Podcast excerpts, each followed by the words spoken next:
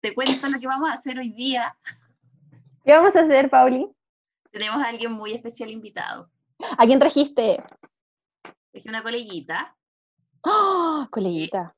Coleguita, coleguita, que tiene muchas habilidades. Y que, bueno, ahí nos va a contar qué es lo que hace, ¿cierto? Pero eh, lo importante es que ella se llama eh, Lorena Molina, ¿ya?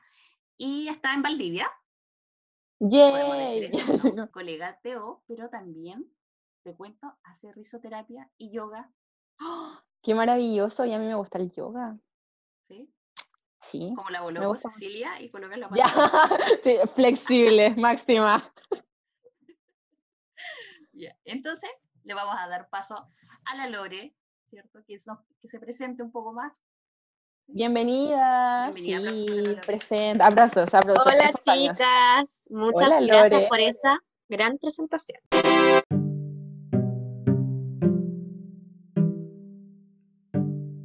Bueno, como decía Pauli, primero muchas gracias por la invitación. Es algo esto nuevo para mí, así que un gran desafío poder conversar, poder conversar sobre lo que hago, sobre mi trabajo y contarles un poquito sobre mi experiencia en estas herramientas más bien terapéuticas.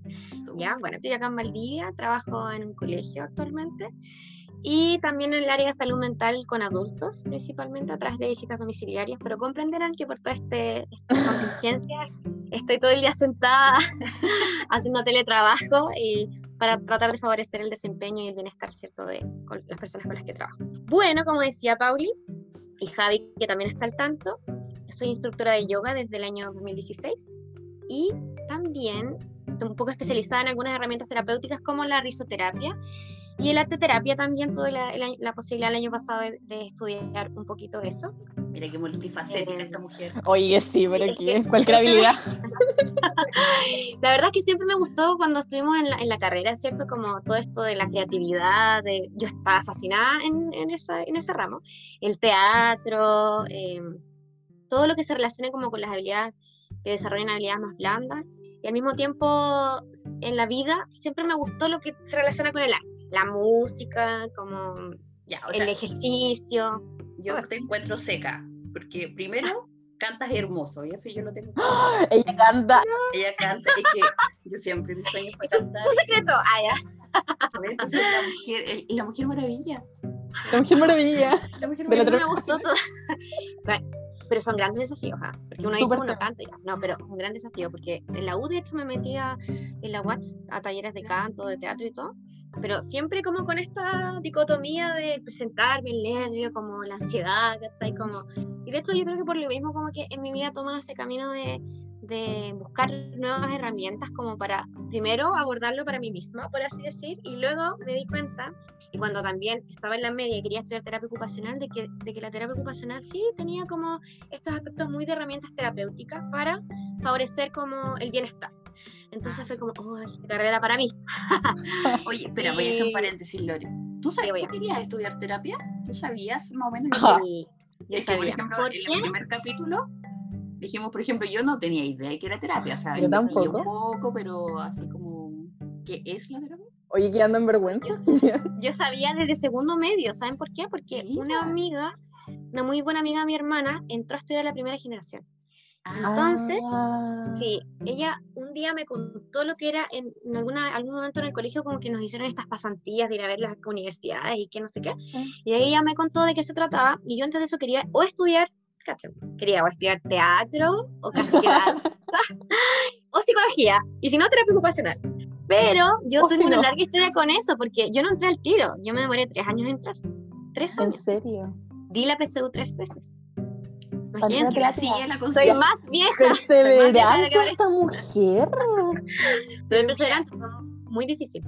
Mira, mira, es que aquí es súper importante porque hay muchas de las personas que han comentado que estaban en duda, como que sabían que sí. Que no sabían, pues que no sabían que era terapia ocupacional, ¿cachai? Que había muchas frases como típicas, como mm. esta entre psicólogo y química. Igual lo decía así antes, cuando estaba en la mía, era como, no, yo quiero estudiar algo que parece esto con esto, pero en realidad te das cuenta que es un muy complemento de todo lo otro. Cada uno tiene sus características así muy individuales, entonces... quiero decir la perseverancia a esta mujer Sí. De hecho, estuve matriculada les cuento, ya he contado toda mi vida, en psicología en la San Sebastián. Estuve matriculada, de hecho yo sabía que iba a hacer mi curso, así como que estaba toda contenta, voy a ser psicóloga. Feliz igual, porque ya después de tres años, tú cachai, como que, que ya el momento de entender y aceptar de que quizás terapia ocupacional no es el camino, perfecto. No era para ti, hija. Me llaman, me llamaron de que la lista ya, corría, no sé qué. Y bueno, ahí entré Corrió y la pasé lista. la carrera como avión. Obviamente hubo, hubo ramos así que me mataron y todo, sobre todo lo que se relaciona con la matemática, la física, todo eso para mí era terrible. Porque incluso eso fue lo que en, en la PSU me costó mucho. Pero ya entrando me di cuenta que era lo que yo quería y cuando ya empecé a conocer un poco más, ya cuando en tercer año más o menos uno cacha, por así decir, como que no se da cuenta de qué se trata, dije, ya esto es lo mío y, y como bien digo, es un muy buen complemento de todas las otras carreras del área de la salud. Entonces, de igual forma, por ejemplo, yo que- quería ser psicóloga o en su momento igual tuve seis ramos de psicología, eh, tuve como mucha información al respecto porque tienes que conocer al ser humano de manera integral. Obviamente la terapia ocupacional tiene su foco en la ocupación. Sin embargo, pasas y rozas de pronto muchos eh, con modelos que se relacionan, o sea, final- finalmente como que el bienestar es tan integral Oye, y ver esto de, de la- las múltiples formas que tenía la terapia ocupacional para complementarse con otras áreas, ¿te llevó también a, a indagar esto del tema del yoga, de la risoterapia? ¿O cómo lo todas maneras. descubriste? lo descubrí, a ver, siempre lo del yoga fue como alguna vez por una experiencia personal, me sugirieron desde el área de la salud hacer yoga. Y ahí yo dije, "Mm", esto fue cuando estaba estudiando en la U, de hecho. Y em, yo toda la vida fui como que deportista, como que gimnasta, no sé, me andaba como por el lado del arte siempre, entonces como que dije, "Oh, voy a probar, y sabes que me gustó mucho desde la experiencia personal. Entonces luego me puse a investigar, como en internet, sobre terapia ocupacional y yoga, como si había algún blog o algo, y encontré un blog de una terapeuta, me acuerdo, de España, si no me equivoco, que fusionaba estas dos áreas. Y dije como, ¡Ah! esto, esto es lo mío. Maravilloso.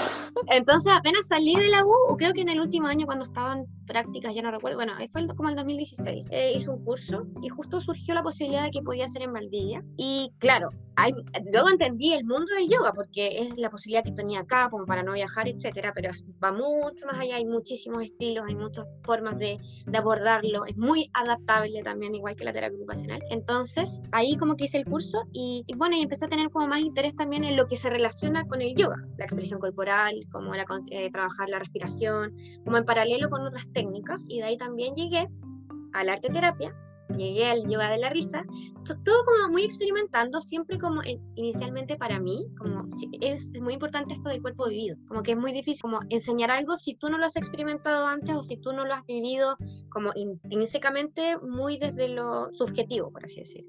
Y se relaciona mucho como con la capacidad de desempeño, que es 100% modelo de ocupación humana y cuerpo vivido, que también no- en algún momento me acuerdo que lo pasaron. Entonces, eh, eso, como que, y siempre como con la motivación de seguir aprendiendo. Respecto a esa área, siempre como desde esa área, o- ojalá el día de mañana, no sé, aprender musicoterapia más a fondo, cosas Mira, porque me he dado cuenta, porque también he podido ponerlo en la, en, en la praxis. pues, Por ejemplo, si tú, tú dices yoga. Claro, el yoga hoy en día, hoy en día, 2020, está muy de moda. Eso es verdad.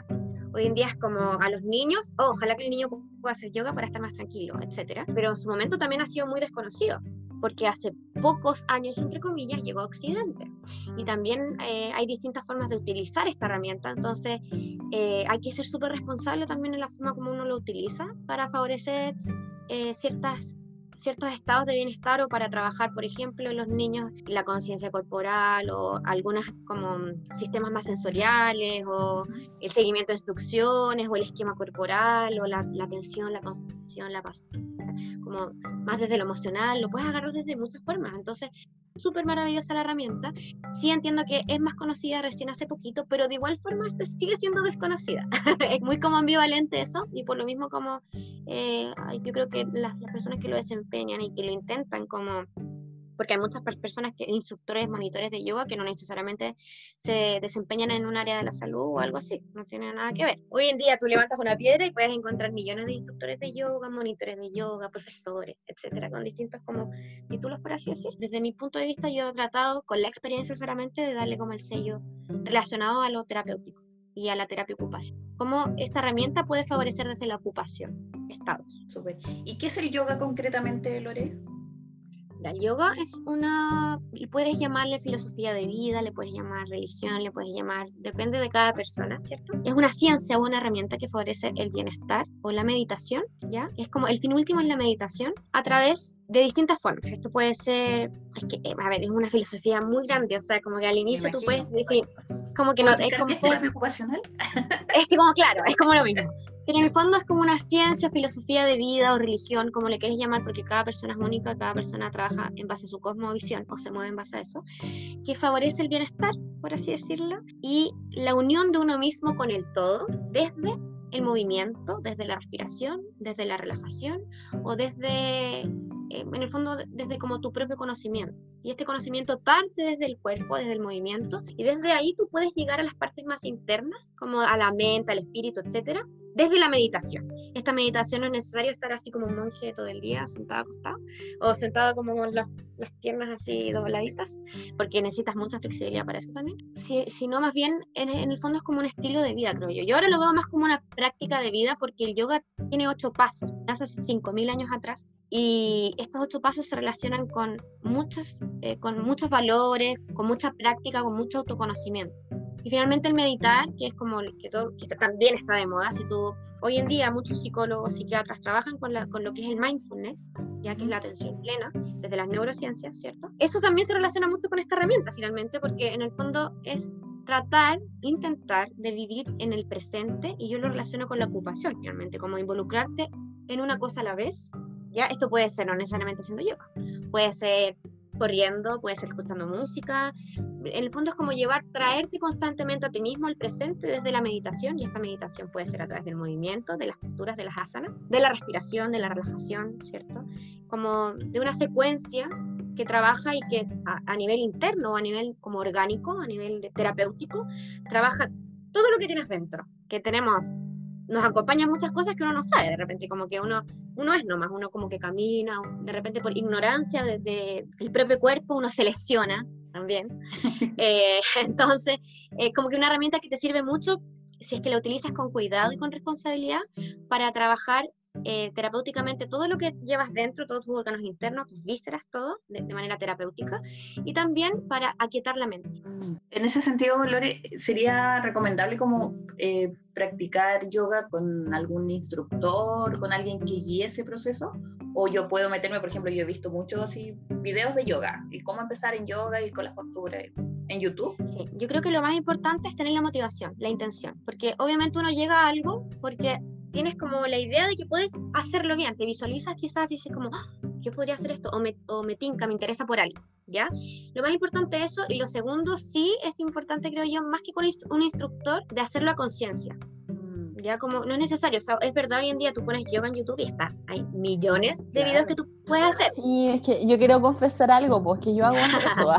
yo pongo así, yoga, yoga así como, porque hay varios tipos de yoga, por lo que, yoga para principiantes, ¿cachai? O, o, ejercicios de, de descontracturación o cosas así, yo ahí le doy con todo lo que tengo, y... Y el, que me da risa. Ya, el tema es de que yo dije, pucha, ¿lo estaría haciendo bien o no? Porque igual no tienes como una retroalimentación. A lo mejor, por eso yo pensé que a lo mejor era como importante tener un Lo ideal sería, obviamente, si uno puede invertir dinero en eso un poco, eh, en hacerlo con un instructor y con alguien que sepa más del tema, porque hay muchos ajustes corporales, hay como, uno trabaja mucho los rangos de movimiento desde las posturas, aunque igual una postura de yoga tú la puedes adaptar siempre. O sea, no es que tú vas a tener que hacerla a la perfección porque tiene como etapas. Y, y la idea es que uno eh, esté en comodidad en esa postura. Pero pasa que por desconocimiento y como por la, el afán de querer lograr de repente posturas o, o lograr em, que tu brazo se mueva más o que tu pierna o que tu cadera llevarlo como a los límites, tú te puedes lesionar. ¿Ya? Y eso ocurre como por, de repente, por desconocimiento del propio cuerpo, porque a veces uno no sabe que es hiperlaxo, que uno no tiene tanta musculatura, o uno a veces en la misma práctica puedes estar un poco más ansioso por algún motivo y puedes llevar un poco más allá tu articulación y eso te puede lesionar. Entonces yo creo que es súper importante, primero, la intención, la motivación interna para poder lograrlo y luego la conciencia en el momento de lo que estoy haciendo. O sea, si me llega a molestar algo, me quedo ahí, ahí nomás. Y también lo que es súper importante en, yoga es la respiración. Ya es clave, porque tú con la respiración, que lo ideal es que la respiración sea por nariz siempre, no inhalo por, por ejemplo, tomo aire por la nariz y boto por la boca como en, Pilates se hace, Ya, pues yo también ah, que eso siempre se, o sea, yo muchas veces lo he escuchado, respiramos por la nariz y botamos por la boca. Es siempre por nariz porque Exacto, porque la idea es que tu energía y todo lo que tú estás haciendo con tu respiración, que la respiración viene en los pulmones, pero eso se traspasa desde la circulación hacia todo tu sistema, siempre se quede dentro tuyo. Como que todo el beneficio siempre quede dentro. Entonces, por eso es tan importante la respiración. Y al mismo tiempo, la respiración profunda y consciente también hace de que tú vayas un poco más allá también con, la, con tu propia flexibilidad, ¿ya? O con el equilibrio, con la fuerza. Entonces, es lo que yo aprendí, era que siempre es por nariz, ¿ya? Y que la respiración es muy importante. Entonces, finalmente, si tú quieres aprender yoga, ojalá te puedas asesorar. Y lo más importante es escucharte a ti misma, porque no siempre vas a encontrar en el camino a gente que sepa o que te conozca tan bien a ti misma. Finalmente, el, conocimiento tiene que ser propio. Entonces, tú ser lo suficientemente consciente de decir que si te dicen, si te duele, para, parar. Muchas veces eso no sucede.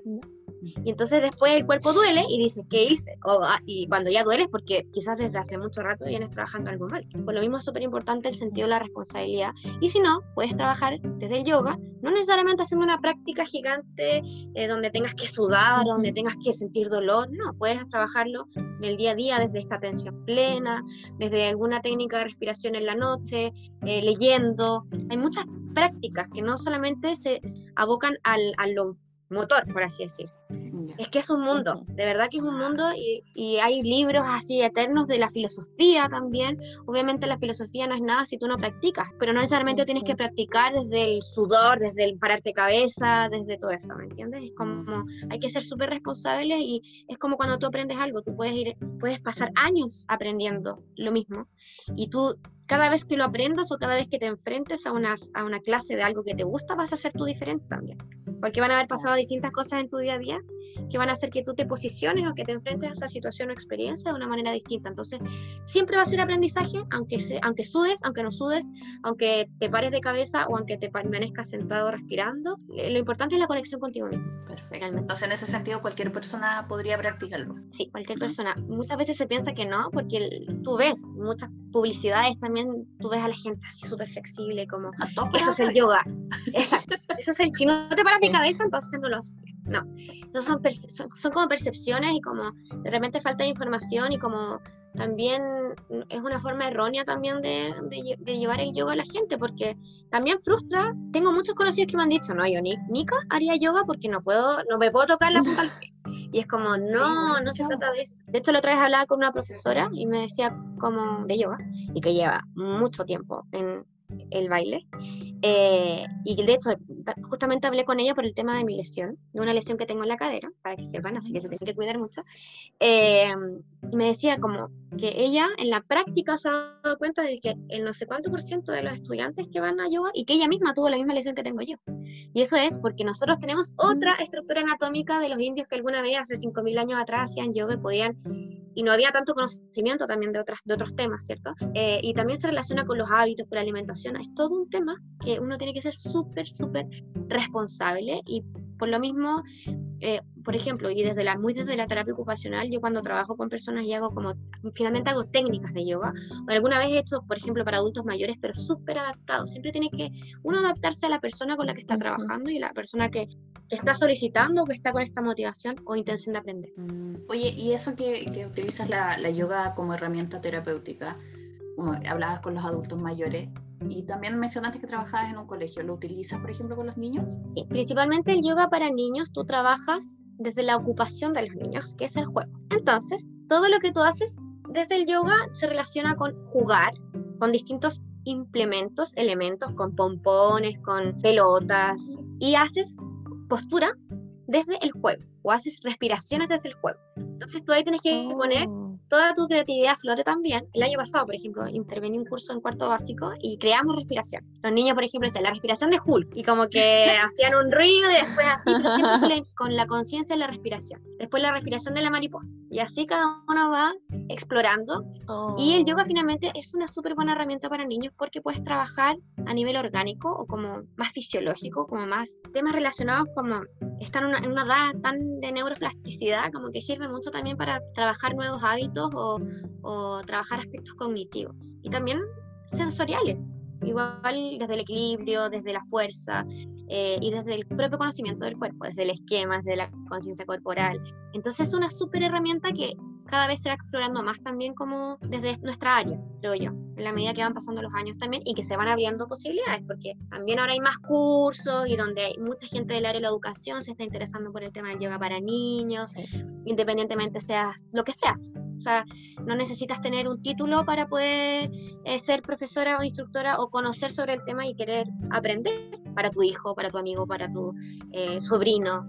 Entonces, desde muy desde lo terapéutico, yo veo que el yoga para niños, muy desde la terapia ocupacional, es una súper buena herramienta para trabajar desde el juego, que es la principal ocupación, y para trabajar aspectos cognitivos, sensoriales, para abordar como independencias. También puedes trabajar eh, con algunas técnicas para la rutina, para hacer transiciones. Por ejemplo, la otra vez me tocó trabajar con una niñita por teletrabajo que, que era una una Saya chiquitita de, de, Santiago y que todo esto facilitó también las cosas, que tiene TEA, autismo, y ella estaba con muy poca tolerancia a la frustración, entonces con la mamá trabajamos algunos aspectos eh, em, de rutina, de la rutina, y con técnicas de respiración del yoga y como de meditación para transiciones, por ejemplo, o para cambiar el foco cuando ella estaba con mucho agobio, o para decirle, mira, vamos a respirar de esta forma antes de ir al computador a tu clase como medio para. Exactamente. Y sabes que para la mamá fue súper así como novedoso también, porque tampoco había tenido la experiencia de conocer sobre el tema y vio a través de las canciones y como de las dinámicas que ella se involucró mucho con su condición. Entonces, me parece a mí también maravilloso, que es algo que yo no había trabajado con, con una niña TEA, por así decir. Obviamente tú das la herramienta, después la familia ve si siguen o no, pero como algo diferente y novedoso, sirvió y, como que se involucró, así que súper bien. Sí, o sea, es que nunca me lo hubiera planteado, así como... muy novedoso. Sí, es nuevo y también es como que el rol y la responsabilidad de uno de también ir poder transmitiéndolo y como contando de qué se trata y que los niños, que los adultos puedan vivir la experiencia y conocer. En algún momento me pasó que adultos mayores, en el programa más, más adultos mayores autovalientes, ahí como que yo estaba haciendo mi curso de yoga, entonces luego tenía que hacer una práctica y esa práctica era de 50 horas a la comunidad. Entonces yo veía en qué lo, en qué, dónde lo hacía. Entonces hice algunas en, en, este trabajo, otras clases las hice en la Universidad Austral con, para estudiantes y otras clases las hice en el Consejo de la Cultura, y acá en Valdivia. Y cuando me tocó la experiencia con adultos mayores fue muy bonito porque era como un taller donde tú trabajas muchas habilidades, trabajas el seguimiento de instrucciones, trabajas, como les decía, eh, la atención, la concentración, eh, la memoria corporal, eh, bueno, son muchas habilidades y principalmente trabajas lo emocional, ¿cierto?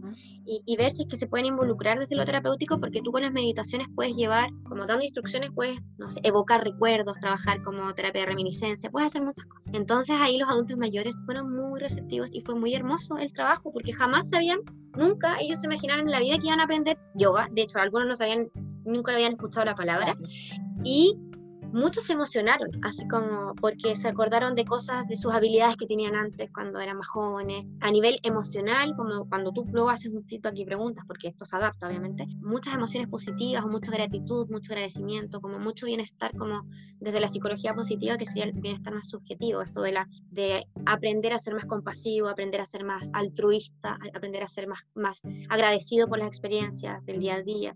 Y eso como que te enseña también el yoga, como una filosofía donde tú tienes que aprender a hacer como a entregar, como a agradecer, como a valorar lo simple que muchas veces en esta cultura, en esta sociedad en general, cuesta. Mm. Siempre uno está como alegando lo que falta, lo que falta. Entonces, como encuentro que es una hermosa herramienta terapéutica. Así que a todos los invito, a todas, a todas, si es que llegan a escuchar este podcast, que puedan investigar más si les interesa, que prueben con una clase, si no, si no se sienten cómodos, pueden, prueben con otra, porque hay muchos estilos. Cada estilo tiene su sello. Hay uno puede escuchar Kundalini Yoga, Yoga Integral, Ashtanga Yoga, Vinyasa Yoga, em, no sé, hay muchos estilos. Entonces tienes que encontrar el tuyo finalmente. Oye, ya yo me voy a poner en la posición como de oyente, ya, y escuchaba a la Lore como hablar como del yoga en el sentido como de la práctica con diferentes grupos etarios, ¿cierto? Ya, yo he utilizado el yoga como herramienta terapéutica, justo eh, en un masama, ¿ya? y ah, también con un grupo también que tuve en un CCR, de Parkinson, Y ¿Cómo te fue? Hoy fue maravilloso, o sea, yo después tuve que ir a llorar al baño, ya no. Pero, lo que pasó fue como muy mágico, o sea, yo recomiendo mucho el tema del como el yoga como herramienta para el adulto mayor. Porque, bueno, me pasó más con el tema con el grupo de Parkinson, ¿ya? Eh, ejercicio de estiramiento lo usé súper adaptado, súper controlado y me después esta, esta, esta, nueva técnica que se, como que se complementa, ¿cierto? Y hice como este estilo como de que yo les iba a entregar como una especie de energía y que todos teníamos que compartir esta energía y que esta energía era sanadora. En sus manos tenían esta energía y tenían que como que ponerla donde la necesitaran donde necesitaban que sanar. Y fue, hoy fue, se emocionaron mucho, eh, fue muy hermoso. Así que yo de verdad como que lo recomiendo porque es bien como gratificante. Entonces, y es muy adaptable también, o sea, tú, y bueno, en general los terapeutas ocupacionales tenemos que ser muy creativos, entonces como tú puedes recoger, claro, ideas de lo que podríamos hacer y luego puedes armar una actividad maravillosa donde puedas trabajar, también si quieren escuchar más o saber más para que sepan, los mudras, que son sellos energéticos que se hacen con las manos, trabajan también dolencias, trabaja... Eh, todo este tema como más emocional y se puede, así mismo como dices tú, Javi, como crear una actividad donde puedas trabajar mudras con las manos, intencionando, siempre intencionando para favorecer salud. Oye, maravilloso. Desde el, desde el desconocimiento, ¿eso tiene que ver con los chakras o, es otro? Tiene que ver con los chakras. Los chakras son sellos energéticos que tenemos en el cuerpo desde, desde la base de la columna vertebral hasta la coronilla. Y eso trabaja puntos en es que se supone que desde el yoga somos energía, ¿ya? Y estamos llenos de canales, canales energéticos que se llaman nadis, ¿ya? Entonces, el, el, los chakras tienen todo su como sustento teórico a nivel emocional, a nivel de órganos internos, a cada chakra trabaja, eh, por ejemplo, la tolerancia, la fuerza, la voluntad, bla, bla, bla, y al mismo tiempo trabaja ciertas dolencias y al mismo tiempo eh, se relaciona como si te duele cierta parte del cuerpo que esté cerca de ese chakra, es porque tú te estás relacionando con la vida de tal o cual forma. Entonces, los mudras, que son sellos energéticos que tú haces con las manos, donde hay muchas terminaciones nerviosas, etcétera, favorecen, pueden, hay mudras para chakras, hay mudras para el dolor, hay mudras para la migraña, hay mudras para muchas cosas. Y hay un libro que tengo que es de mudras, que por ahí lo debo tener. Oye, pero yo lo ocupaba así nomás, pues yo no, no, no hice todo un estudio, o sea, yo no sé nada al lado de la Lore, ¿cachai? Como... Qué responsable. Exacto, si tú ves como que habitualmente las personas que hacen yoga luego hacen así, ¿cierto? Sí. Que es como, ya, que este es el Anjali Mudra, que es el mudra que con las palmas juntas. Al centro del ¿Ah, pecho. Claro, y ahí es un gesto como de, de, luego de agradecer, de gratitud, pero ese mudra también trabaja aspectos. Pero bueno, para el que le interese puede leer sobre mudras. que igual es como una, son cosas nuevas que uno como, al igual que otras terapias que son complementarias, sirven. Sabes que yo cuando hice mi curso de flores de Bach, hubo un, módulo de, mudras. ¿En serio? Por eso te preguntaba el tema de, los chakras y todo. Y me encantó esa clase porque un Sirve mucho. total. para autoconocerse uno se, conoce mucho más. Obviamente, eh, no todas las personas se van a interesar en el yoga y eso está perfecto, así como hay otras personas que fluyen con otras cosas y, y, por eso es tan importante como respetar a cada individuo por sus creencias y no necesariamente a todos les va a servir, por eso uno tiene que ser, tener como mucho ojo clínico también y cuidado, porque por ejemplo, en salud mental tampoco puedes a una persona que venga saliendo un brote psicótico no le puedes decir, oye, vamos a hacer una respiración, concéntrate en ti, piensa esto, no, porque eso va a ser, ustedes saben, que uno tiene miles de pensamientos al día, miles. Entonces, el yoga trabaja el control de la mente desde la meditación para finalmente vivir como en el presente y estar en un estado de, mayor plenitud y bienestar, que eso es, cada uno lo vive internamente, pero hay que ser súper, súper responsable también, porque no siempre emocionalmente estamos para eso uno mismo, todas, todas. O sea, uno no siempre está ni con la energía ni con las ganas de ponerse, de sentarse a enfrentarte a la naturaleza de tu mente, porque hay gente que no tiene esa conciencia o simplemente e, evade de otras formas sin enfrentarse a lo que es, haciendo cosas todo el día, por ejemplo. Como que es, es un proceso sentarte a estar en silencio. No es tan fácil como a darte cuenta que qué está pasando ahí en tu cabecita, que es tan poderosa. Y por lo mismo, hoy día hablamos de salud mental, o sea, podemos hablar cinco horas de salud mental si queremos, porque es un tema en Chile. O sea, es un tema cultural, falta tanto y hay mucha gente con demasiados problemas. O sea, por ejemplo, eh, varios, varios que nos estaban escuchando comentaban que, que, podrían hacer esta cuarentena que los tenía así como colapsado. Podrían Mucho estrés, mucha ansiedad, ¿cachai? Como... Sí, podrían buscar sobre mudras, podrían buscar sobre yoga, eh, podrían buscar, no sé, temas como, nuevos. Así como empezar a para empezar, poco. Es ideal que, que por ejemplo, eh, o que empiecen a practicar por ejemplo, la gratitud. Que la gratitud, en el fondo, es, agradecer por lo que ya tenemos, como no necesariamente por cosas, obviamente no por cosas materiales, sino, por ejemplo, en la noche pueden, que es algo que yo eh, hice alguna vez una actividad y fue súper bonito y bueno, todas las noches anotar en un papelito eh, o no, no sé, puede ser un papel o tener un frasquito, que todos tener un frasquito o algo ahí donde podamos guardar, por lo que estoy agradecido. Puede ser por haber eh, estado en una clase, por haber tenido un plato de comida, por haber podido hablar con mi abuelita por teléfono, ya. Y todos los días, tres cosas. Y al final de la semana, poder leer todo eso y darte cuenta, en el fondo, de lo bendecido que eres eh, de lo agradecido que deberías estar por cosas y por estas circunstancias que son tan difíciles también, mm. comprendiendo y siendo, siendo empático que hay otras personas que están sufriendo demasiado en este momento. Entonces, eso desde las ciencias, desde la psicología positiva, si tú practicas varias semanas la gratitud, sí o sí, tu bienestar subjetivo que es como muy relacionado con la capacidad de desempeño desde la terapia ocupacional, va a aumentar. Mira, eso es como una idea solamente, pero puedes hacer eso como también escuchar música, eh, de esta música como más de cuencos, de... Los cuencos em, tibetanos, eso, ¿así? Exacto, ya. sí. Yo por ahí tengo, ay, que a mí me encanta todo esto. Tengo un cuenco tibetano y me compré una cosita que de ahí se les voy a mostrar cómo suena porque suena hermoso, para que lo escuchen y tengan la posibilidad de escucharlo porque es hermoso, se llama drum y es un instrumento reciclado. Y me lo mandaron de Osorno, de un chico que hace con latas, lo hace, lo fabrica. Y tiene mm. todos los do, re, mi, fa, sol, la, si, do y suena de una manera hermosa, así como para hacer técnicas de relajación está perfecto. Yo tengo una pregunta para Lore.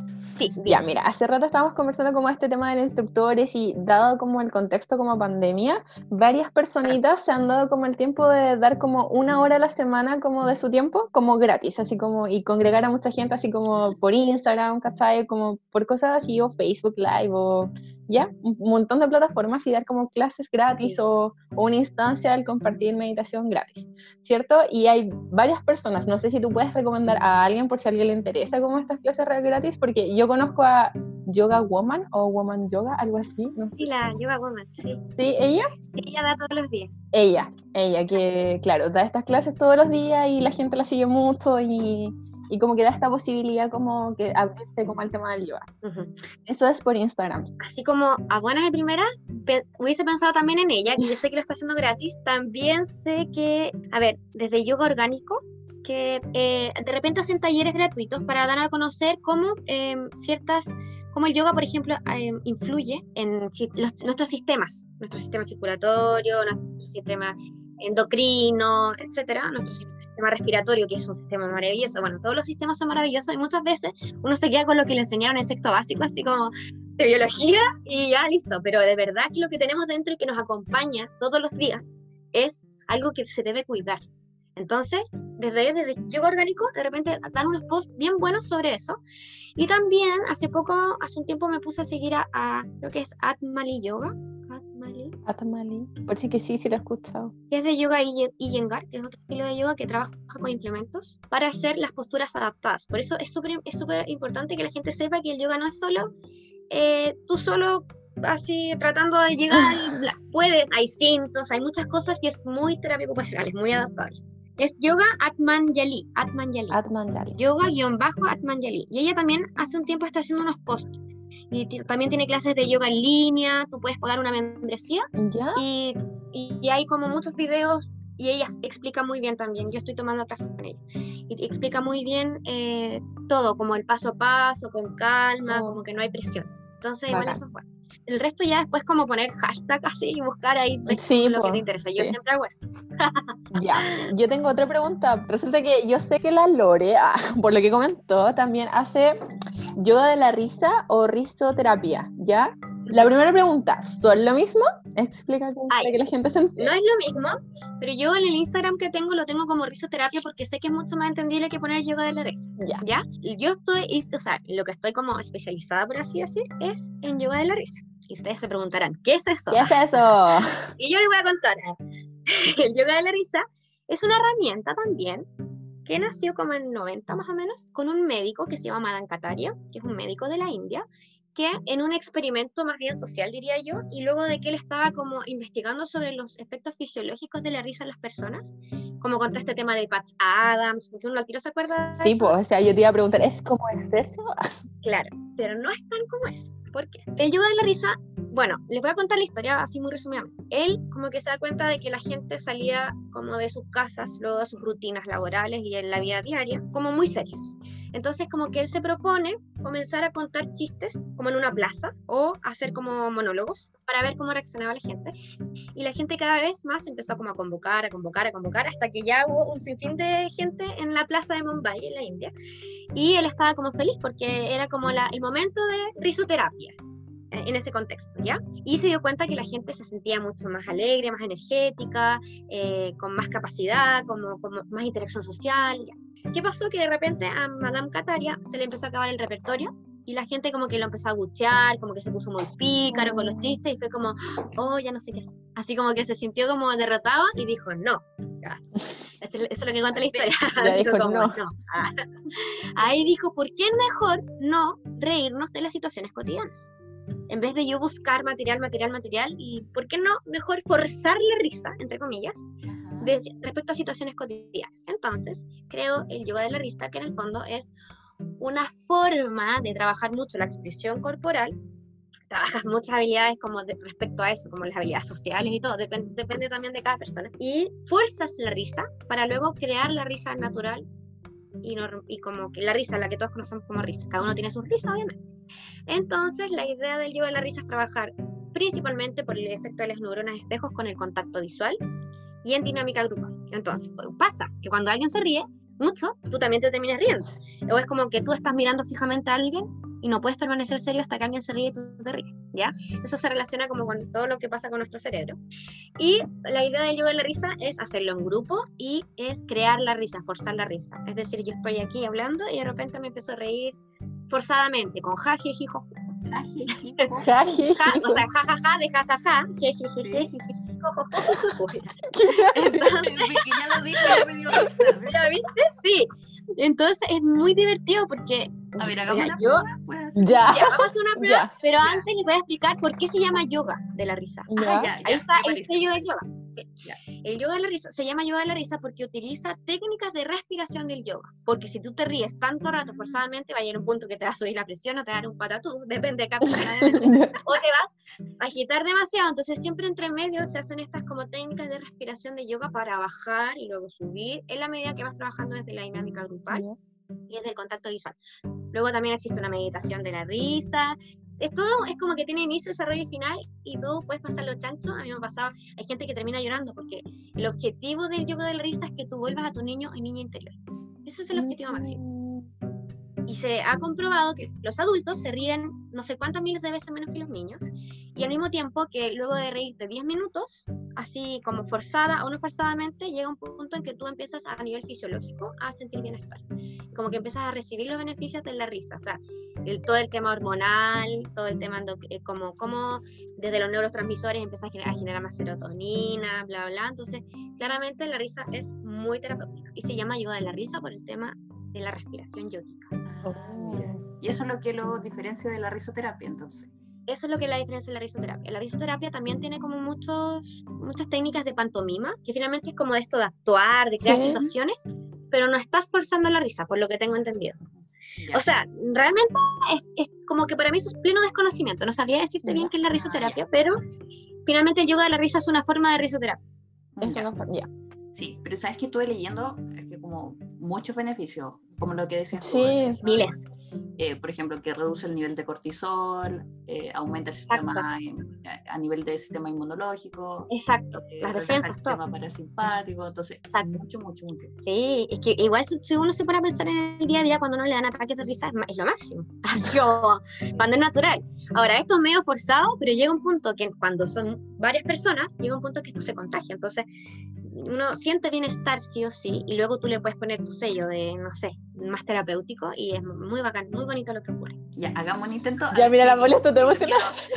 Es que, es que me, me, encanta reírme, si esa es la cuestión, ya. me. Bueno, a ver. Pero la gente que nos está escuchando, que también lo intente. Eh, sí, en su casa. Sí, lo primero que vamos a hacer es hacer una dinámica como para calentar, que es con las manos, aplaudiendo. Entonces, sería ideal que todos nos viéramos, pero bueno. Entonces, lo que vamos a, vamos a hacer esa y una más para que se den cuenta de qué se trata. Ya. Entonces, vamos a decir hacia un lado con las palmas, de esta forma, jo, jo, y eso, hacia el otro lado vamos a decir ja, ja, ja. Ya. ¿Ya? Vamos a partir da lo mismo el lado. Ya. Pero para que, no, para que se imaginen más o menos, porque nosotros lo estamos viendo. Sí, hacia el lado derecho vamos a decir jo, jo, con las, llevando las manos hacia el lado derecho y aplaudiendo dos veces, y hacia el lado izquierdo vamos a decir ja, ja, ja, llevando las manos hacia el lado izquierdo y aplaudiendo hacia ese costado. ¿Ya?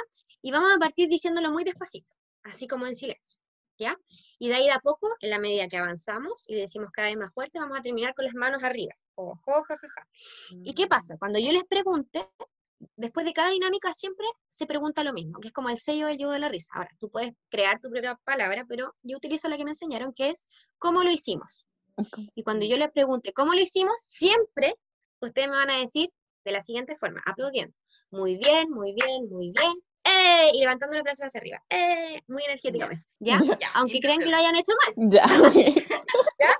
Entonces, ya, sí. De todas maneras. Ya. Y yo muchas veces da vergüenza, sí, imagínense, a mí igual, para mí era grande yo siempre me meto en cosas que me cuestan, pero al final lo termino disfrutando.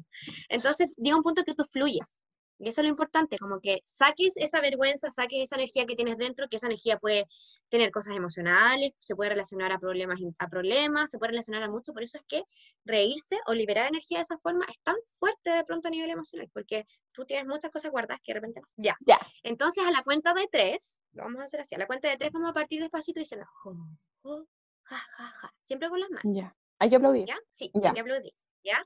Entonces, uno, dos, tres. Jo, jo, ja, ja, ja, ja. Jo, jo, ja, ja, ja, ja. Más rápido. Jo, jo, ja, ja, ja. Jo, jo, ja, ja, ja. Más rápido. Jo, jo, jo, jo,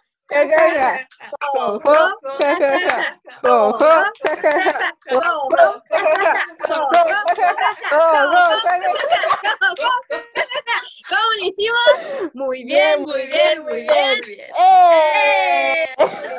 Muy bien. Y ahora vamos a hacer la siguiente. Primero tomamos aire por la nariz y voto por la boca.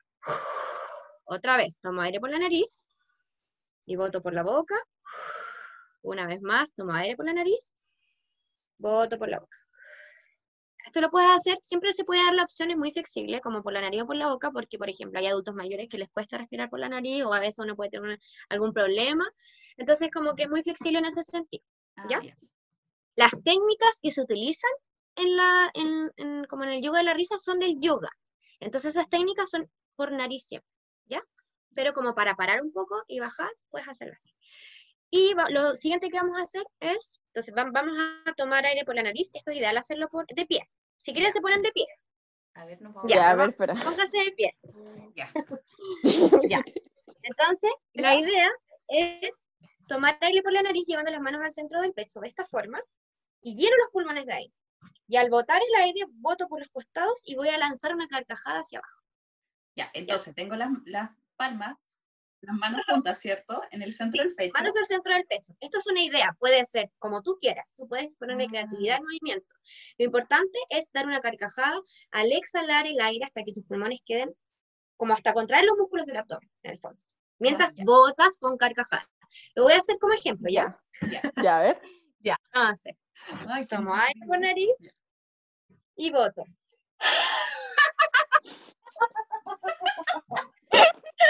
ya. Muy bien. Cada uno con su risa, porque hay gente que se ríe en silencio, no sé. Cada uno tiene ya, su ya. Llega un momento en que sale como la pura mímica así. claro. Entonces, tomo aire por la nariz, nos miramos, entre todas, aunque estamos así. Tomo aire, subo brazos cuando ya no puedes llenar más, bota carcajada. Toma aire otra vez. Y bota carcajada con toda tu energía. y toma aire, última vez. Y bota carcajada.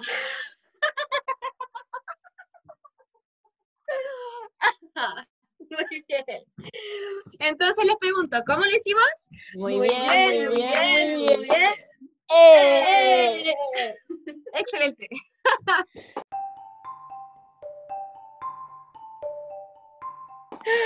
bueno, algo así es. Pero son muchas dinámicas y, por ejemplo, puedes hacer como risas de animales en el suelo, como que pones a, pones a prueba toda tu creatividad y como tu, como, eh, ¿qué hago si me están mirando? Es como muy teatro también.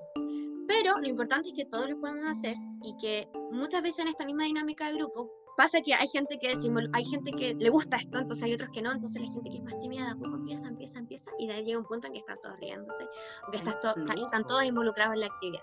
Eso es lo bonito de trabajar en grupo y, y lo más importante en estas dinámicas, si alguien lo quiere poner, eh, hacer en algún momento en sus intervenciones, es el contacto visual. Es decir, si estamos como respirando, si estamos haciendo la respiración o la risa del no sé, del perro, como, no sé, y cada uno puede inventar cualquier cosa con jajiji y haciendo el movimiento, y yo tengo que mirar a los otros perros que están ahí y observar, porque eso también va a hacer que me dé risa. Oh. Desde como todo lo que pasa a nivel cerebral también. Bonito el yoga de la risa. busquen en YouTube también, hay mucha información. Ya, súper. Hay mucha información de yoga de la risa.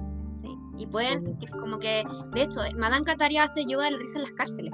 Ah. Y es súper bonito lo que, igual, bueno, igual que el yoga también ha llegado a las cárceles y todo como como forma de introspección y como de autoconocimiento y de, la compasión, de perdonarnos, todo eso. Pero el yoga de la risa, yo he visto videos donde lo hacen en la cárcel y, las personas que están eh, privadas de libertad es súper beneficioso porque son cosas que uno, que nadie se imagina que las va a poder vivir quizás en ese contexto. Mm. Entonces, todas las herramientas, digo yo, cualquiera sea, arte, terapia también, lo que sea, o música, no sé, lo que sea, es como mm, siempre una, la persona con la que tú estés trabajando lo va a recibir en un casi un 99% de las veces de una forma, mientras sea responsable lo que tú estás haciendo, lo va a recibir de una forma muy, muy eh, bonita. O sea, como que es muy difícil de que eso no, de que no impacte positivamente en un, en un paciente, en un usuario. Eso es como que eso me ha dado la experiencia a mí, como que me, realmente, obviamente no siempre va a ser atingente para tal o cual persona, va a depender de tu ojo clínico, ¿cierto? Pero sí, sobre todo los adultos mayores, en general son súper como muy dispuestos como a vivir todas estas experiencias nuevas porque en, ocasiones nunca han tenido la posibilidad de experimentar ni, ni de conocerse ni de visualizarse a sí mismo de otra forma que no sea como de la rutina. Claro. Y que uno pensaría que es, que es distinto en el fondo, adultos mayores, como muy estructurados de repente. También, exactamente. Entonces, siempre es bueno de repente salir de la zona. Exacto. Sí. sí. Y Lore, por ejemplo, yo, que no estoy, eh, o, la Javi, no sé, que no estamos instruidas como en yoga de la risa, por ejemplo. Podemos, al, al, investigar, podemos aplicarlo dentro de nuestra terapia. De todas maneras. Sí, de todas maneras.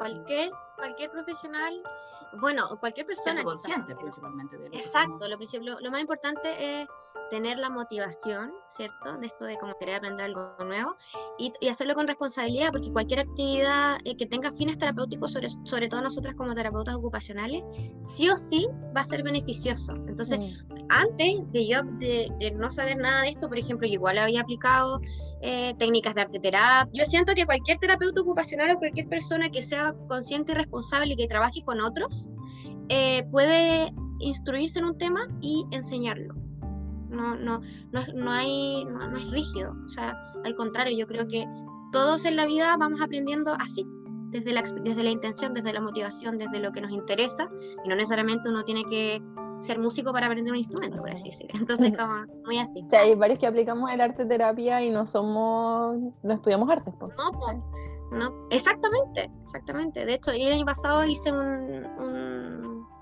como una especialización, por así decir, mm. que no es de universidad, pero para mí, yo, hasta como feliz. para mí, yo feliz, sí, yo vivo toda la experiencia. Y en realidad son, hice 60 horas como de arte terapia en Santiago con una chica que se llama Artikit. También lo pueden buscar las personas que les gustan todas estas cosas. Artikit Grulla, así se llama en Instagram, si no me equivoco, con Ale Luis, que ella es, él es educador diferencial, si no me equivoco, y ella es, em, ella es arte terapeuta de la Chile, de hecho, y no recuerdo cuál era su profesión, creo que no sé si educadora de párvulos o algo, o algo relacionado con la educación. que fue maravilloso porque sabes que es muy práctico.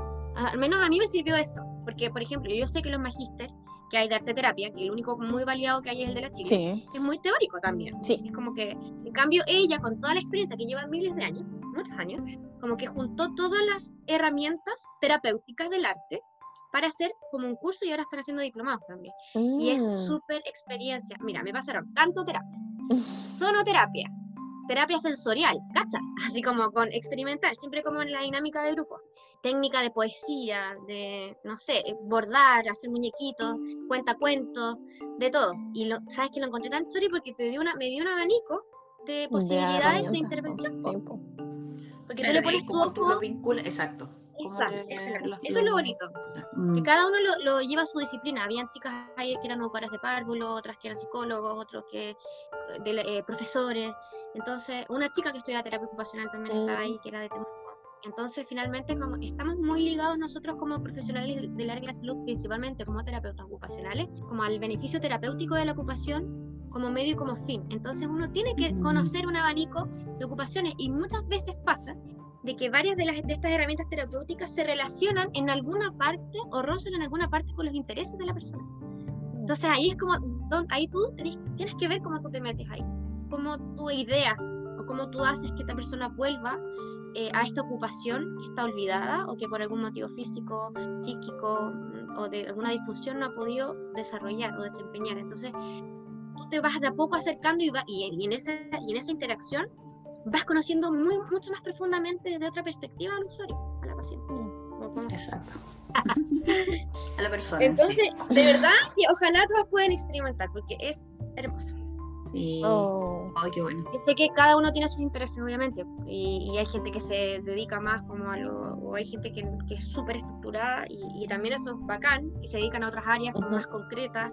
Yo, a mí me gustan los niños, la salud mental, como ahí donde las papas queman, pero por ejemplo, yo no me visualizo trabajando haciendo arte, sí, no sé, yo, pero tengo amigas que sí, yo no podría. Y eso que igual eso es crear y como tener la habilidad, yo soy Claro. nula para Exacto, pero es como lo que comentábamos también con la Javi en el primer, nuestro capítulo El piloto, Sí. que, que no, o sea, como terapeutas no todos vamos, vamos a Las saber de todo y nos tiene que sí. gustar todo en el fondo. Exactamente, y eso es lo bonito, que uno puede escoger. Mm. Sí. Uno puede escoger el camino o en la medida que vas conociendo caminos, escoger otros caminos. Y lo importante yo creo es que uno siempre busque, en- en- independientemente de lo que tú te especializas, si es que te especializas o no, si sigues el camino de la terapia ocupacional o no, que tú, eh, que se relacione, todo lo que tú hagas se relacione con tus valores, como muy también desde la terapia ocupacional, como con tus valores, con tus intereses, con tus hábitos, con tus roles. Eh, porque eso es mucho más gratificante que eh, entendiendo que estando en un sistema y cumpliendo un rol productivo en esta cultura y sociedad muchas veces uno no va a tener el tiempo que quisiera para, para por ejemplo, dedicarse como o 100% lo que uno quiera o como uno tener el espacio de autocuidado que requiere. Entonces, ¿qué, qué mejor si puedes mezclar las cosas? Que, Claro. que llegue un punto en que, se tra- que, que sea un complemento, el rol productivo también sea un complemento de tu vida. Así No sé, eh, entendiendo que siempre van a haber dificultades, siempre van a haber eh, momentos de estrés y todo eso. Pero como que ese... lindo habla la Lore. Ya. Sí, es verdad. Sí, es verdad. Enamorada. Pues, no sé si ubican los mantras o lo han escuchado. En yoga se, usa- se utilizan muchos Sí. mantras para meditar, que finalmente es como un, un rezo o, o- o una secuencia de sílabas y palabras que dicen algo para favorecer como tu bienestar más espiritual. O, o el yo, el self. Ah. Eh, porque tú nos decías que podíamos empezar a meditar dando gracias. Esto de lo- los mantras también podría ser un inicio para alguien que chuta, no sé cómo meditar. Me- Yo, yo sugiero que para comenzar a meditar o para, eh, como, para darte ese espacio como de autocuidado, de autoconocimiento, Ujú. puedas simplemente partir, puede ser con música, si quieres, pero idealmente partir en silencio, eh, en una postura cómoda. Esa postura puede ser con las piernas cruzadas, como también puede ser con los glúteos sobre los talones. No sé cómo explicarlo. Sí, sí, sí. Así como, ya. No, sí se entiende. Eh, y como, de, como sentado, así, de esa forma. Con- eh, lo importante y lo que yo podría sugerir es hacer un ajuste corporal básico, que es como estar siempre con la espalda muy recta, o sea, recta, con los hombros hacia abajo y hacia atrás, con el mentón levemente hacia el pecho. Ojalá poner las manos que, que miren hacia arriba, porque eso se relaciona con cómo pasa la energía. porque constantemente estamos respirando energía, etcétera, si lo vemos ya más desde, lo, como más desde la energía universal y, y de que estamos en constante interacción con energía o aire o elementos. Y eso, y luego puedes cerrar los ojos, llevar la atención al entrecejo, puede ser una idea, o a la punta de tu nariz con los ojos cerrados, o puede ser también a un elemento, con los ojos entreabiertos en diagonal hacia abajo, puedes mirar una vela prendida, puedes mirar un objeto de tu interés y simplemente respirar. Lo importante es la respiración, ojalá por nariz, desde, estoy hablando desde el yoga, y siempre alargando la exhalación. Es decir, si inhalo en dos tiempos, exhalo en cuatro. Siempre como trabajando desde adentro, ¿ya?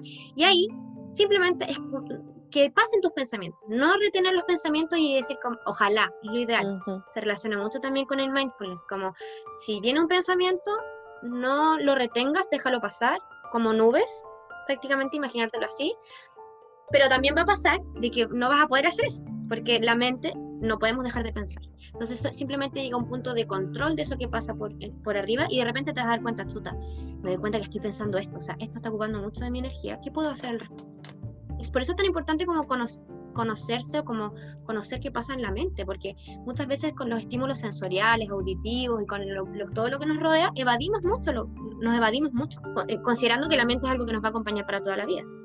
Y empiezan ahí estos patrones medio obsesivos de repente, o estos, eh, estas conductas repetitivas, o este pensamiento que no me deja tranquila, que me genera angustia. Entonces, por eso creo que es muy bonito e importante hacer ese trabajo de conocerse, que ojalá cada uno se sienta un rato en la noche o una vez a la semana si te agobia, a estar contigo mismo, a respirar, puedes agradecer en el inter, intertanto, o simplemente puedes estar con tu mente para ver qué surge. Y desde ahí poder tomar decisiones más conscientes o más desde esta gratitud, o más desde el valorar lo que tienes, o más desde qué puedo hacer al respecto en mi rutina. Toda la razón. Oh, qué lindo. Oye, sí, estamos todas así como pensantes, así como fluyendo. sí, la idea es reflexionar, creo yo. Yo soy súper reflexiva en general y, y mi estructura, eh, bueno, la gente que me conoce sabe que soy súper energética en general. Me estoy haciendo cosas, soy súper ansiosa y todo.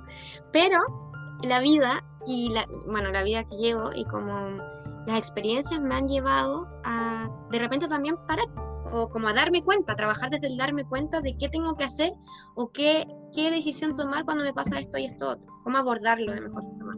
Muchas veces la gente no tiene estas habilidades emocionales desarrolladas. Oportunidad uno cae en la desesperación o te frustras demasiado rápido. Entonces por eso es tan importante el autoconocimiento, creo yo.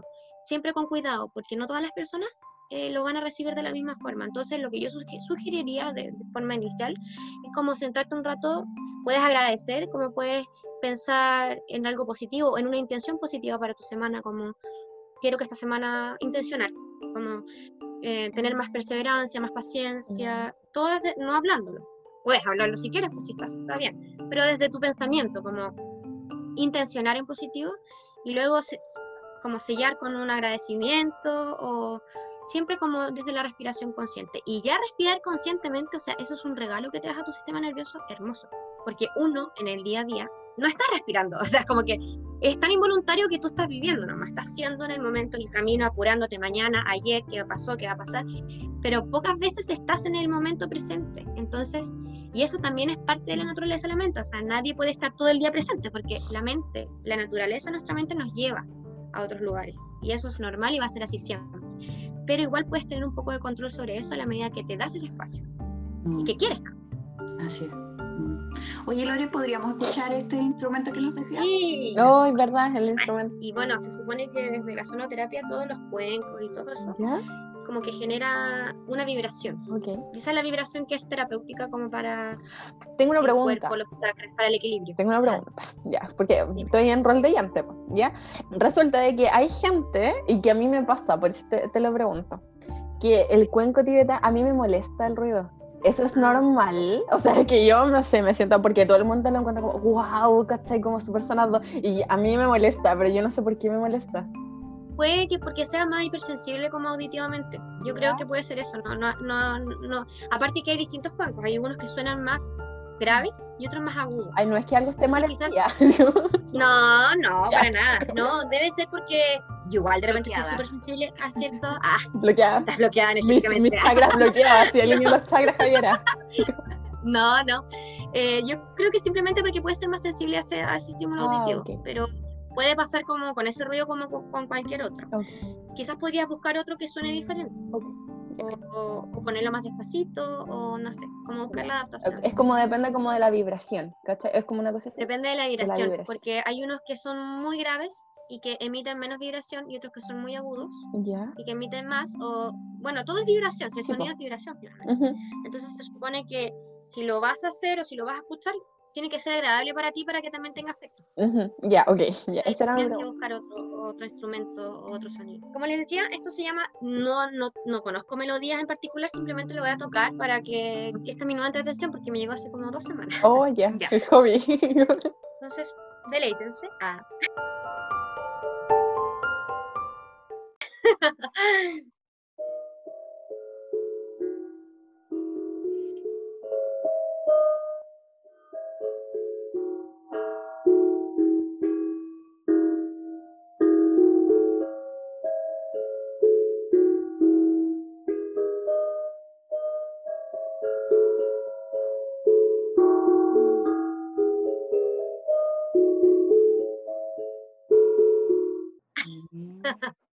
Oye, pero qué simpático. Sí, como que produce así. Es que sabes que no, no estaba pensando y como que no encuentro como otro instrumento que se parezca. No sé si me explico.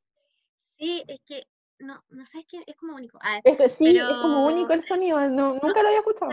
La, idea es utilizarlo como superficies blandas. Acá yo lo tengo en mis piernas, no sé si suena tal cual como yo lo escucho habitualmente, pero eh, por ejemplo en una cama o algo así sonaría quizá un mm. poco más fuerte. Bueno, finalmente como conclusión, yo ah, considero que las herramientas terapéuticas en general, cualquiera sea, favorecen sí o sí el desempeño y la participación ocupacional de las personas en distintos niveles, ¿cierto? Como em, en distintos contextos y complementa a la persona en general, como esta persona integral y holística que uno tiene que ver. Entonces, lo más importante siempre es como el sentido de la responsabilidad y, y de repente darle la oportunidad a la persona para que conozca nuevas ocupaciones, para que sepa que existan, no necesariamente para que, para que lo haga día a día, que para que lo componga en su rutina como hábito, etcétera, ¿no? Pero eh, hoy en día hay muchas herramientas que están a nuestro alcance para que nosotros como profesionales del área podamos ocupar de manera responsable y para facilitar sobre todo de, eh, este bienestar que se relaciona con nuestra capacidad de desempeño. Oye, yo encuentro que este es un súper buen ejemplo para, mm, como lo comentamos en otra oportunidad, sobre que nosotros somos un facilitador para la exploración en este caso, ¿ya? Como lo dice la Lore. Y desde ahí, y desde ese proceso de intervención, puedes como trabajar mucho en la motivación interna, que es tan importante para, para facilitar un, proceso de tratamiento, por, por ejemplo. Y ahí hay exploración, hay interpretación, exploración, interpretación, exploración, y así vas hasta que llega un punto de equilibrio. Entendiendo que el equilibrio ocupacional y el equilibrio de la vida siempre está en el equilibrio de ese equilibrio. O sea, finalmente el equilibrio ocupacional es súper ideal y todo, pero es muy difícil que culturalmente uno llegue a un equilibrio 100%. Por eso es tan importante trabajar desde la conciencia, desde, desde de repente cosas más simples, y, darle esa oportunidad a la persona para que se dé cuenta de que de, repente las cosas son mucho más simples desde esta misma exploración, desde, desde este mismo autoconocimiento. Mm. ¿Vas a preguntar algo, Javi? No, yo estoy como demasiado plena, ah, demasiado ah, alineada. como que siento que estamos así. Sí, estoy como así. Te juro. En las nubes. Sí, es verdad. es que siempre somos muy diversos y ahora siento que No, me encanta, me encantó esto. Oye, sí que bueno, yo sé que hablé demasiado. No, está, bien, está bien. Quizás fue un poco pero esa es mi esencia. hoy eres la protagonista. Sí, hoy eres la protagonista. Nuestra invitada, Estrella. Hoy. Pero me encantó porque hablamos de yoga, yoga de la risa, que, que, sí. ¿cierto? Y eso es que yo encuentro que es, tan rico esto de cómo lo, lo vinculamos con nuestro, nuestra disciplina, que tiene muchas, muchas posibilidades. ¿Estás enamorada de la terapia ocupacional? ¿Te gusta la terapia ocupacional? Sí, me gusta mucho. Me gusta mucho, sí, así como...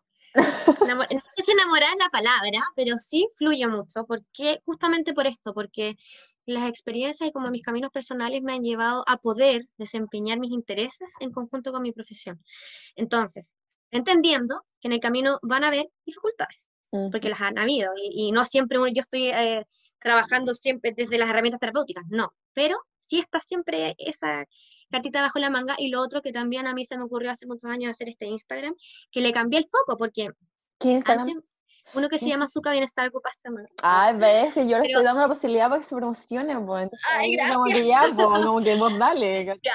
Pero antes se llamaba Azúcar Yoga Salud. Yo le cambié el nombre porque luego sí, esa, esto fue el 2016 que se me ocurrió y yo no sabía mucho ni de Instagram ni nada, entonces como de repente ahí subía unas cosas de algunas posturas de yoga y todo, y con el tiempo como que fui cambiando el foco, en la medida que también fui como especializándome en otras herramientas y como yéndome por este lado, camino como bien espiritual, y eso es súper espiritual en general. Entonces, luego le cambié el, nombre a Suka Bienestar, Suka Bienestar punto ocupacional por si me quieren buscar. Suka es S-U-K-H-A y es una palabra en sánscrito, en el lenguaje antiguo de la India, idioma antiguo de la India, que significa, en el fondo, como bienestar o lo que uno hace en la vida terrenal para lograr la plenitud o la felicidad.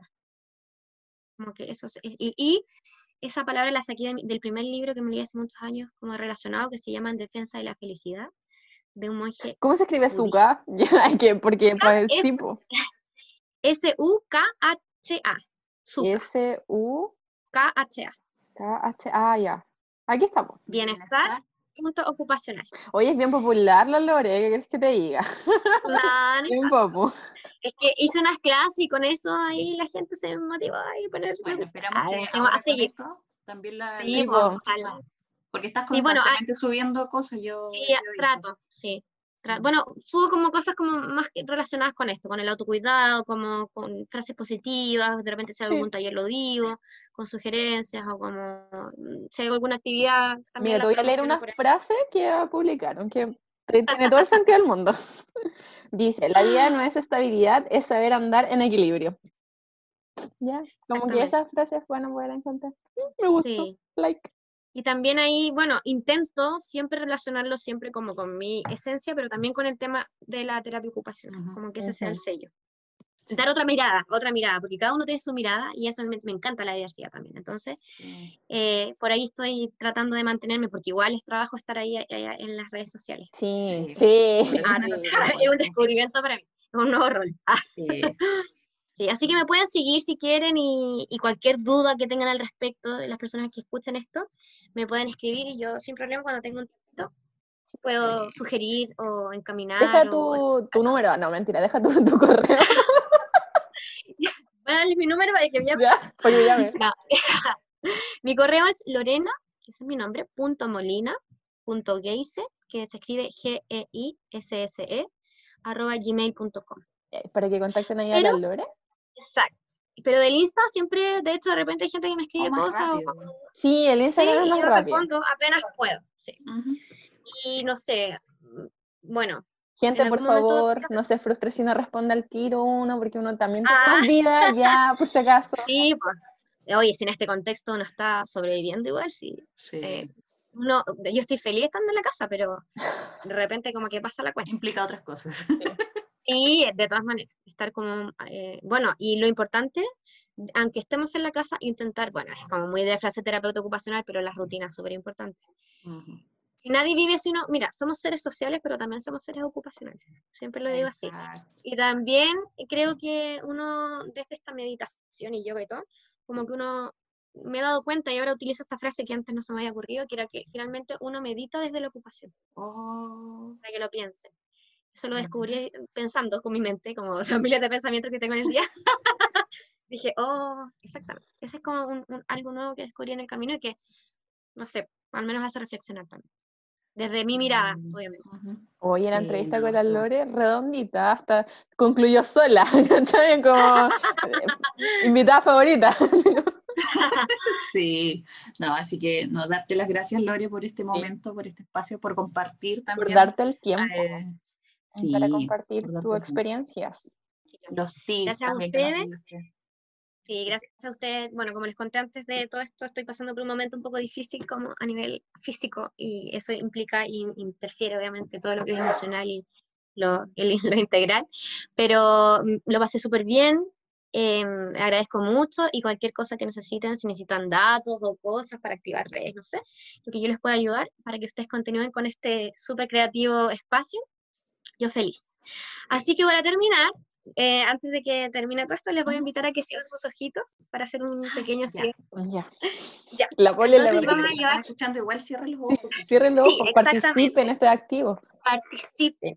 Participen. Entonces, vamos a llevar ambas manos al centro del pecho, tratando de que los pulgares, las manos se juntan al centro del pecho, tratando de que los pulgares toquen sutilmente el pecho sin presión. Vamos a cerrar los ojos, estirar nuestra columna, y llevar el mentón levemente hacia el pecho, con los hombros hacia abajo y hacia atrás, en una actitud a este momento presente.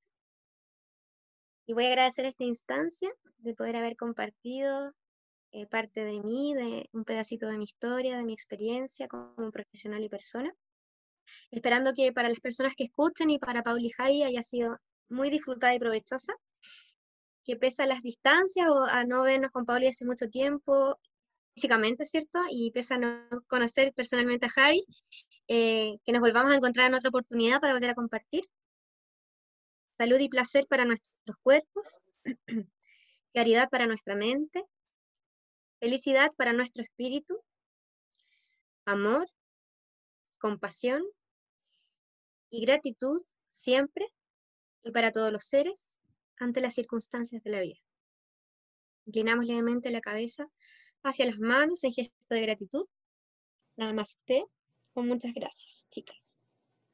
Namaste. Ay, Oh, namaste. Gracias. me siento como demasiado relajada. Sí. ¿cómo fue? Oh, no. Muchas gracias, Lore, de verdad. Sí. Por este magnífico espacio que, te, que nos diste. Sí. que hoy me siento. Plena, plena, esa es tu palabra. Para empezar una, buena, una nueva semana con energía. Sí, Sí. Qué genial, qué genial, Lore. Eso, te agradecemos y de eso nos despedimos también para quienes Sí, ya pues aprovechemos de despedirnos. eh, Ya. sí, con este momento que nos ha dejado la, la Lore tan, tan maravilloso y que sigamos trayendo a personas que también puedan aportar desde eh, sus conocimientos, desde sus prácticas, ¿cierto? Eh, y siempre como hacemos este nexo con la terapia ocupacional. Así que eso, Gracias, muy bien. chicas. Muchas gracias, chicas. Gracias por invitarme y ojalá que disfruten eh, las personas que escuchan esta instancia de compartir.